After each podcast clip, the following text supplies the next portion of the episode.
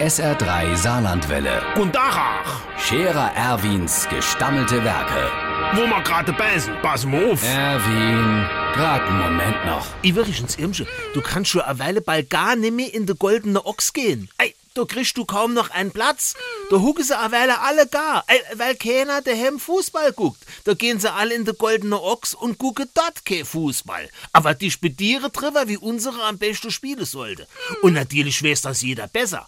Da dabei gibt's doch nur eine einzige Taktik, wo zielführend ist. Ei, die immer mit ihrer Viererkette, Fuppes, die solle mal mit einem Sechseck, mit einem falschen Neuner und einem hängenden Zehner spielen. So hatte mir das früher in der Schule immer schon gemacht. Ungewonnen.